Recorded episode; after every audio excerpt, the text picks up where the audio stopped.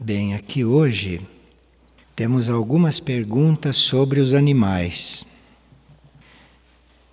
E uma pessoa está perguntando se um ser que causou muita dor e que fez muita maldade, se ele pode encarnar em um animal. Nenhum ser humano pode encarnar em um animal. O ser humano já está encarnando na linha humana e a partir da linha humana ele prossegue a sua evolução do reino humano para o reino espiritual. Um ser humano íntegro, indivíduo, um indivíduo humano, não pode encarnar em um animal, porque isso seria um retrocesso na evolução. E o animal, dentro do reino animal, ele tem um relacionamento com os raios, com as energias, completamente diferente do relacionamento humano com as mesmas energias. Então, depois que a energia faz o trabalho em um ser dentro de um reino, ele muda de reino, a energia vai trabalhá-lo de outra forma vão entrar aí outros componentes. Então não é possível nós voltarmos atrás nisto. Por exemplo, o terceiro raio, não que é uma energia muito conhecida, muito básica para o reino humano. Esta energia que no reino humano ela representa a inteligência, a inteligência ativa, o crescimento desta inteligência, a vitalidade desta inteligência, o desenvolvimento desta inteligência, isto no reino humano. Este mesmo raio, o terceiro, no reino animal, produz o instinto, ele governa o instinto. Então são níveis completamente diferentes de uma energia, e um raio não vai colocar um ser numa condição anterior. Então, se um raio já trabalhou a inteligência em um ser, ou se ele está trabalhando a inteligência em um ser, ele não vai canalizar este ser para um reino que ainda está trabalhando o instinto. Isto na evolução do trabalho do raio não existe, não pode existir.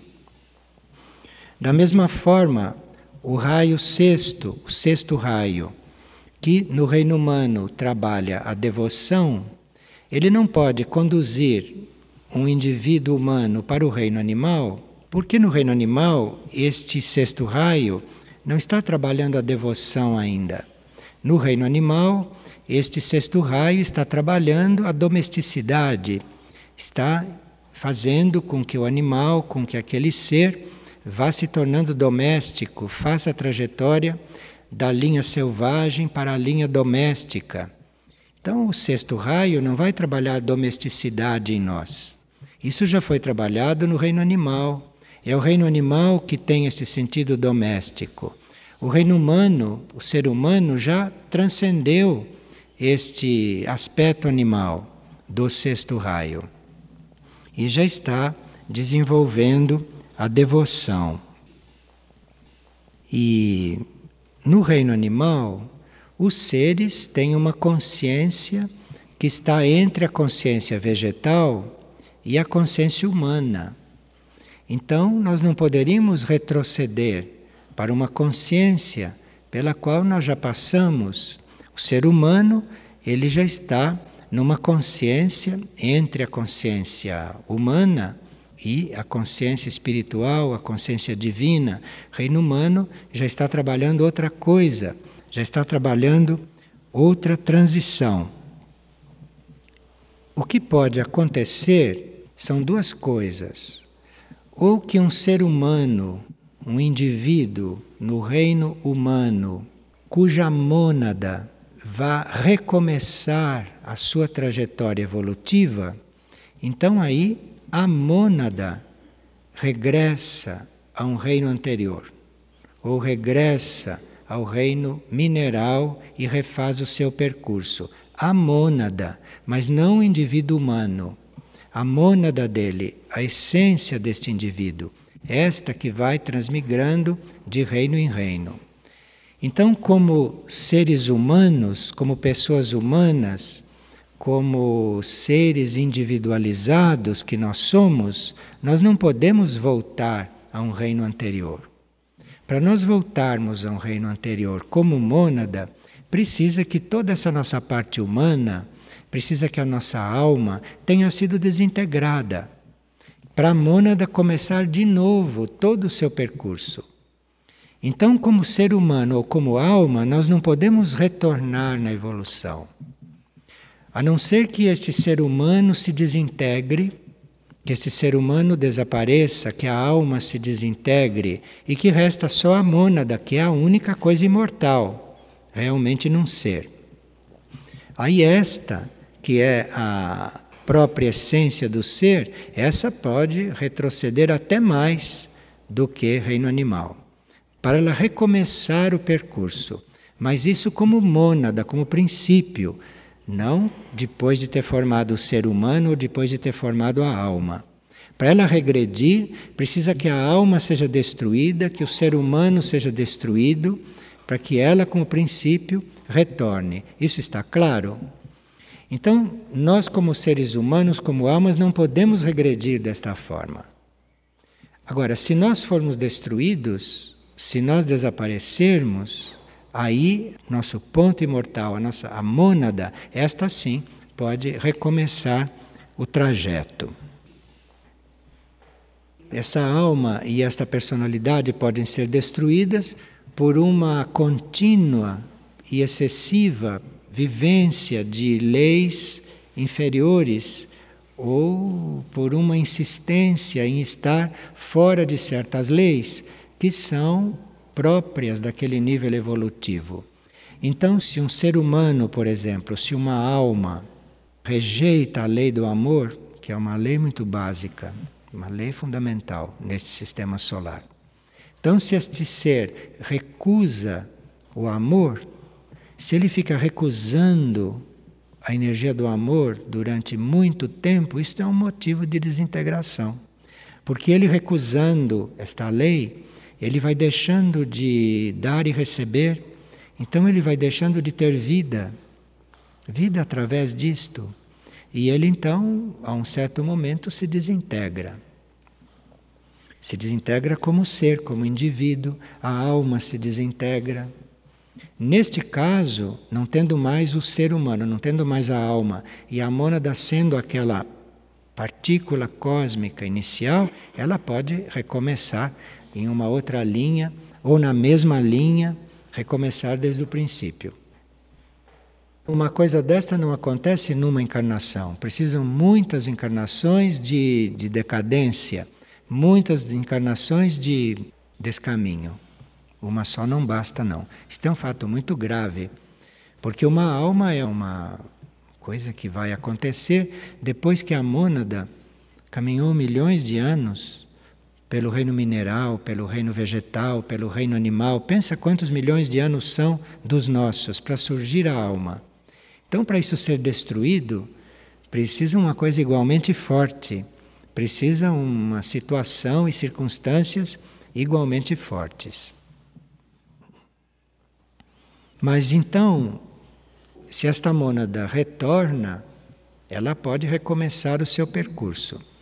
Agora, o que pode acontecer é uma alma humana ou um corpo mental humano ou um corpo astral humano se aproximar de um animal e se ligar a um animal. Mas ele não se torna o animal. Ele está ligado ao animal. Ou ele incorpora o animal. Mas o animal não deixou de ser o animal. O ser animal está lá dentro. Esta alma humana degenerada, ou este corpo humano degenerado também, ele pode se afastar do conjunto humano, ou ele pode estar desencarnado, esta alma pode estar desencarnada, ou esta mente pode estar desencarnada, e ela pode então se aproximar de um animal por ela estar numa decadência, por ela estar vivendo um ciclo de decadência. Então aí parece que o animal, influenciado por esse corpo mental ou influenciado por essa alma humana, este animal começa a dar sinais de que parece que tem um ser humano ali dentro, mas na realidade não tem, porque isto não é possível. Pode haver uma incorporação provisória, mas não que um animal possa viver com um ser humano lá dentro. O animal tem a vida animal dele ali dentro que o rege, ou a vida do reino que está regendo naquele momento. Então nós não podemos nunca encarnar em um animal. A situação do reino animal poderia estar muito mais avançada do que está. O reino animal poderia ter evoluído mais aqui, como o reino humano poderia ter evoluído muito mais aqui. Havia elementos para esses dois reinos desenvolverem muito mais do que foi desenvolvido. Mas, por um lado, o reino humano se alimenta da carne animal. Então, é como se o reino humano tendesse para uma vibração antiga, tendesse para um nível evolutivo anterior. E desde o início o reino humano faz isto. Então, o desenvolvimento humano não foi o que poderia ter sido, porque o reino humano foi se alimentando, foi contando, foi ingerindo, foi sendo formado, não, por essa vibração animal através dos produtos animais que come e que consome. Então, com isto, o desenvolvimento do reino humano não se deu como poderia ter se dado. O reino humano desenvolveu muito, certos exemplares do reino humano conseguiram até consciência cósmica, mas o reino humano como um todo não teve o desenvolvimento que a oportunidade lhe deu. E o reino animal também, por sua vez, não teve todo o desenvolvimento que poderia ter porque aquilo que o reino humano emitia não os ajudava. Então, a emissão do reino humano, a vibração do reino humano, que comia carne animal. Então, a vibração do reino humano, o pensamento do reino humano, o palavreado do reino humano, enfim, essas manifestações do reino humano mantiveram os animais no estado selvagem. Este foi o resultado que deu sobre o reino animal. Então, o reino animal forneceu a carne, o reino humano forneceu os pensamentos, forneceu os sentimentos, as suas emanações, e assim esses reinos não tiveram o desenvolvimento que poderiam ter tido. Veja como esses reinos estão ligados karmicamente estão ligados, que já vieram para cá juntos e aqui ainda aconteceu isto juntos com eles. Então a nossa necessidade não só de retomar a nossa consciência humana verdadeira, de nós realmente crucificarmos este ego, de nós realmente crucificarmos este homem externo, este homem superficial, este homem finito, este homem mortal, e começarmos um outro desenvolvimento, começarmos uma outra evolução, uma, uma trajetória num outro impulso. Isto é muito necessário, porque com isto nós vamos influir de outra maneira, não só sobre o reino animal, mas sobre todos os reinos que estão aqui na Terra e que convivem aqui conosco. Vocês veem, um reino como o vegetal, que dentro da lei alimenta, não é o reino humano fisicamente. Dentro da lei, o alimento deve vir do vegetal, deve vir dos minerais, não do animal. Então, o reino vegetal e o reino mineral nos alimenta. O nosso comportamento para com esses reinos também não é um comportamento, não digamos ético, não vamos pedir tanto, mas não é um comportamento adequado por aquilo que o sacrifício desses reinos, que aquilo que esses reinos nos doam, nos dão, nos proporciona. Então, o nosso comportamento junto a estes reinos o nosso comportamento junto aos nossos irmãos menores aqui neste planeta é algo que deveria realmente ser revisto, recuperado, que deveria ser reconstruído para que haja um desenvolvimento à altura destes reinos, para que haja uma evolução conforme o plano evolutivo para todos. Mas isto o homem está procurando internamente, o homem está aprendendo certas coisas nos planos internos, nos mundos internos, e através da experiência dolorosa que tem feito aqui na sua vida externa, na superfície, também está começando a aprender alguma coisa. Por exemplo, caberia ao reino humano dar um tratamento especial e quase humano a todos os animais que estão chegando no auge da evolução animal.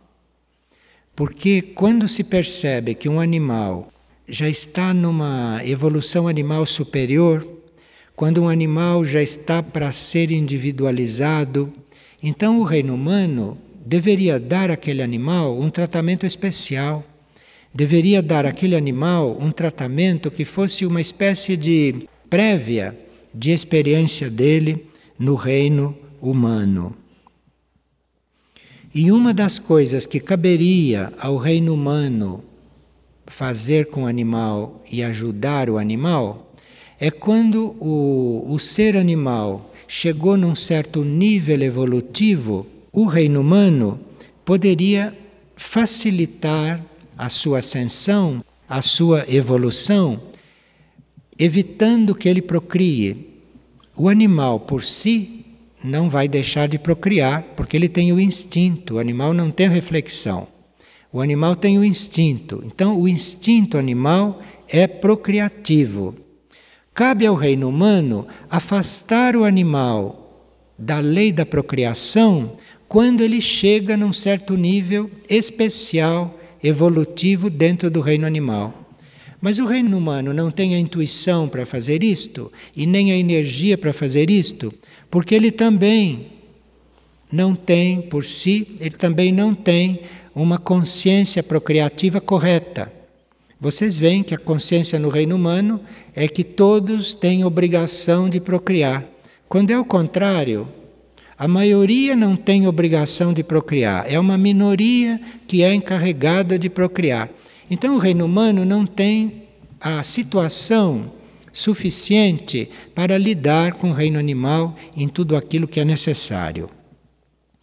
E isto de nós não facilitarmos para que um animal, um animal evoluído, fique procriando, isto seria muito importante, porque é quando o animal retém a sua capacidade procriativa é quando ele para na sua linha procriativa e quando ele está contido, é que os seus contatos telepáticos vão começar a acontecer. Então, se ele tem a procriação retida, os contatos telepáticos dele ficam frequentes. Então, telepaticamente, mentalmente, ele fica como que com uma ligação com a mente do homem. E pela mente, ele vai então absorvendo todos os elementos que ele precisa para passar do instinto para o outro grau, para esta inteligência ou este princípio de inteligência. Então o reino humano desconhece tudo isto, o reino humano não age assim, e isto tudo fica entregue às hierarquias, fica entregue aos devas, Apesar de que nenhum Deva pode substituir um ser humano na linha evolutiva. O Deva tem a sua, o seu trabalho junto ao reino animal e o reino humano teria o seu trabalho junto ao reino animal. Então, aqui na civilização de superfície, entre os seres humanos de superfície, os animais precisariam então estar recebendo esta estimulação mental. Por isso que um animal está na superfície da Terra, para receber do ser humano esta vibração mental que facilite a esse instinto ir se transformando em inteligência. Já nas civilizações intraterrenas, onde há animais também, ali estamos em outro, um outro nível, ali estamos em outro plano e ali é um outro trabalho. Enquanto aqui na superfície a humanidade estaria estimulando a mente do animal para que o instinto fosse se transformando em inteligência, na civilização intraterrena, os animais estão para receber dos nossos irmãos intraterrenos o estímulo espiritual. Então, o animal da superfície, de um modo geral, ele não é permeável a um impulso espiritual ele é permeável ao impulso mental. O impulso espiritual ele pode receber em outros planos em que o reino exista. Mas ele, como animal encarnado, ele não é muito sensível a impulso espiritual, ele é sensível a impulso mental. Agora, o animal intraterreno, ele é sensível a impulso espiritual. Ali, os intraterrenos estão trabalhando com o reino animal esse impulso espiritual com eles, porque é com o impulso espiritual que esses animais vão desenvolver uma vontade interna que eles não têm aqui na superfície da Terra, que os vai levar a se unir às metas evolutivas para o reino. Então, os animais intraterrenos têm a possibilidade de ter vontade de evoluir, coisa que não acontece com o animal da superfície. O animal da superfície não tem esta vontade. Ele tem uma autodefesa, ele tem uma autoproteção, mas não vontade de evoluir. Vontade de fazê-lo evoluir é o homem que deve ter, ele não tem. É no mundo intraterreno que esta vida animal vai começar a desenvolver esta vontade e vai começar a perceber quais são as metas evolutivas para ele, para o reino animal. E assim, o animal que da superfície passa para a vida intraterrena ou passa para o convívio com estas civilizações intraterrenas, são esses animais que aqui na superfície conseguiram desenvolver principalmente a obediência dentro da sua domesticidade. Então aqui eles estão se preparando para mudar de plano para entrar no plano intraterreno, se for esta a linha deles, eles vão se preparando com isto através do desenvolvimento da obediência. Então, quando estamos tratando com o animal, devemos ter presente que é evolutivo para ele ele ser obediente. E nós, que somos regidos pela lei do amor, devemos encontrar uma forma amorosa de transformá-los em seres obedientes. Não porque eles nos devam obedecer, não porque nós devemos dominá-los, mas é a oportunidade que eles têm de ir para uma civilização mais adiantada e conviver com os seus irmãos de reino em uma condição mais adiantada, que aqui neste planeta não é na superfície, mas é lá nos mundos intraterrenos. Isto tudo está incluído nesse nosso cuidado e nesta nossa prática com esses animais. E claro que isto é assim na vida prática, muito real, muito verdadeiro, quando o animal já chegou a uma certa evolução. Mas mesmo aqueles que ainda não chegaram a uma certa evolução, todos têm direito a este tratamento, porque todos têm direito a começar um processo para eles superior. Bom, os animais instintivamente precisam de certos alimentos. Então, no convívio com eles, à medida que eles vão absorvendo uma vibração correta, uma vibração adequada, o próprio corpo físico deles pode ir passando por uma transformação. Então você pode ir dentro da linha de alimento animal, você pode ir aperfeiçoando esta alimentação. Mas isto nem sempre pode ser imposto porque o animal tem a sua estrutura e, portanto, tem também certas necessidades alimentares. Mas se ele é suprido com outras vibrações, se ele é suprido com outras forças e se ele corresponde, se ele assimila, pode-se ir trabalhando a alimentação do animal, como existem cães completamente vegetarianos, coisa que é muito raro, mas existe isto. Cães vegetarianos e cujo físico não se ressente por ele ser vegetariano. Bom. E se é possível que os animais absorvam as nossas doenças físicas? Porque ela observou que quando a saúde dela não está bem, que os animais também não ficam bem. É. Muitos animais domésticos, principalmente os animais domésticos, dentro da lei do serviço, eles retribuem o serviço que recebem, eles retribuem com transmutação das forças mais baixas e mais elementares dos seres humanos que estão por perto. Então, os animais não só absorvem, podem absorver até enfermidades, como os animais absorvem as forças mais básicas de um indivíduo e as transmutam. Neles, eles as transmutam e liberando então os indivíduos destas forças.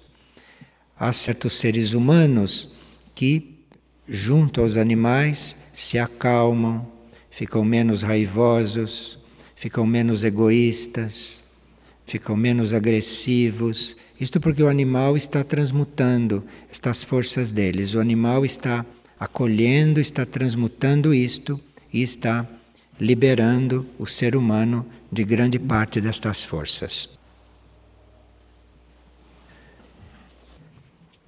E aqui uma pessoa está em dificuldades porque ela tem gatos em casa e quando há reuniões do grupo e audições de fita ou de estudos, o gato fica muito inquieto, fica muito nervoso, até com vontade de morder, coisa que ele normalmente não faz. Nós todos sabemos, né, já vimos isto, que os animais domésticos ajudam muito na transmutação do ambiente e ajudam muito também na transmutação das forças instintivas das pessoas. Os animais domésticos ficam com as forças instintivas. A nós, eventualmente, cabe transmutar as outras, as emocionais, as mentais, etc. Mas os animais domésticos se ocupam das forças instintivas.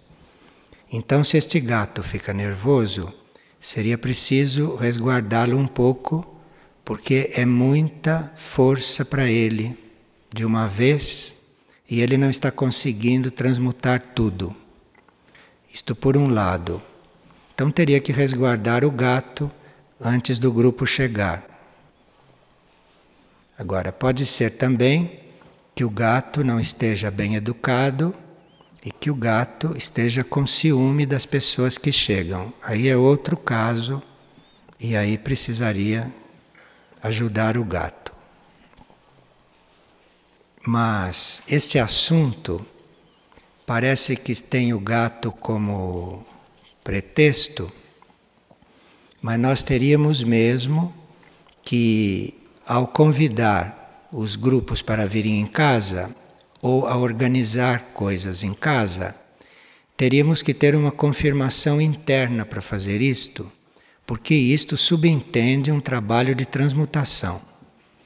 Então, é preciso, primeiro, que a casa esteja preparada para receber esses grupos, que a casa esteja calma, que a casa esteja ordenada, que a casa esteja bem tranquila, em ordem, limpa, tudo isto para receber o grupo. Mas também precisa ver do ponto de vista da nossa capacidade de transmutar aquilo que chega, que não são as pessoas só, são aquilo que elas trazem da rua. As pessoas chegam de fora, então chegam envolvidas com tudo que coletaram na rua, no caminho e com as coisas delas também.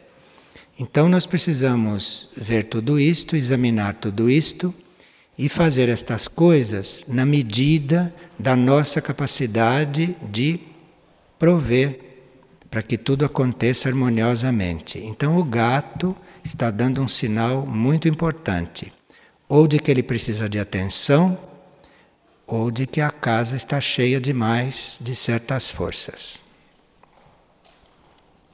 É, estão acontecendo doenças novas também, difícil diagnóstico para os animais. Bem, o karma animal, num certo sentido, está ligado também ao karma humano. Porque a humanidade e o reino animal convivem aqui desde o princípio do planeta. E um reino tem muito contato com o outro. Tanto o reino animal agiu bastante violentamente junto ao reino humano no início, como agora o reino humano massacra o reino animal. Então existe um karma entre os dois reinos. E há pontos comuns nesse karma.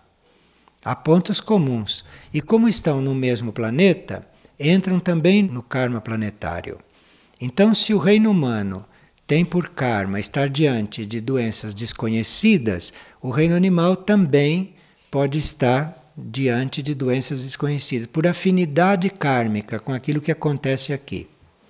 E o reino vegetal também pode estar sujeito a isto, em maior ou menor grau. Porque esses reinos convivendo no mesmo planeta, eles estão no mesmo karma planetário. Então, o karma entre esses reinos tem vários pontos em comum. E esse é um deles, são doenças que não se sabe ainda como tratar. Agora, o animal, diante da sua enfermidade, tem menos responsabilidade que o ser humano. Então, o, o animal é mais passível de ajuda do que o ser humano, porque o ser humano criou quase conscientemente aquela situação. E o animal seguiu uma linha mais natural e mais instintiva.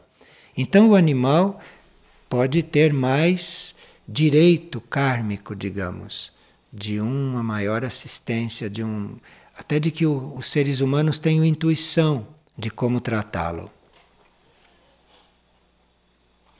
O ser humano estaria diante desse trabalho com os animais como a hierarquia está conosco. O, o, reino humano, para o reino animal, é a hierarquia, é aquilo que para nós é a hierarquia espiritual. Então, o reino humano pode estar junto ao reino animal, hierarquicamente, pode estar inspirado a saber o que fazer diante destas doenças. Quer dizer, ali não é o animal que vai descobrir.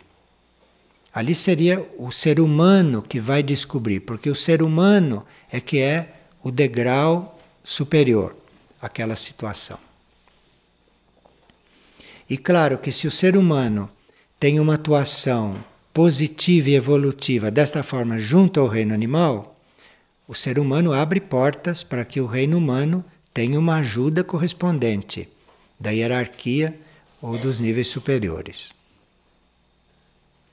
Se o reino humano cuida disto no reino animal, ele pode receber como contraparte uma intuição diante das suas próprias coisas, incompreensíveis e ainda desconhecidas.